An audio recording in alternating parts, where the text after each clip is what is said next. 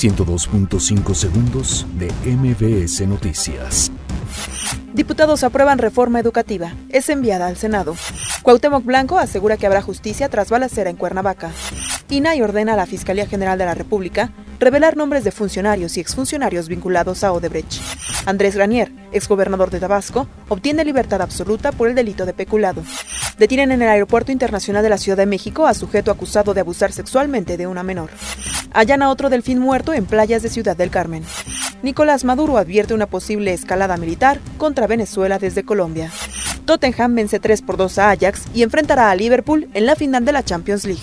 León derrota 3 por 1 a Cholos en la ida de cuartos de final del Clausura 2019. Pachuca y Tigres empatan a un gol y definirán todo en la vuelta. 102.5 segundos de MBS Noticias.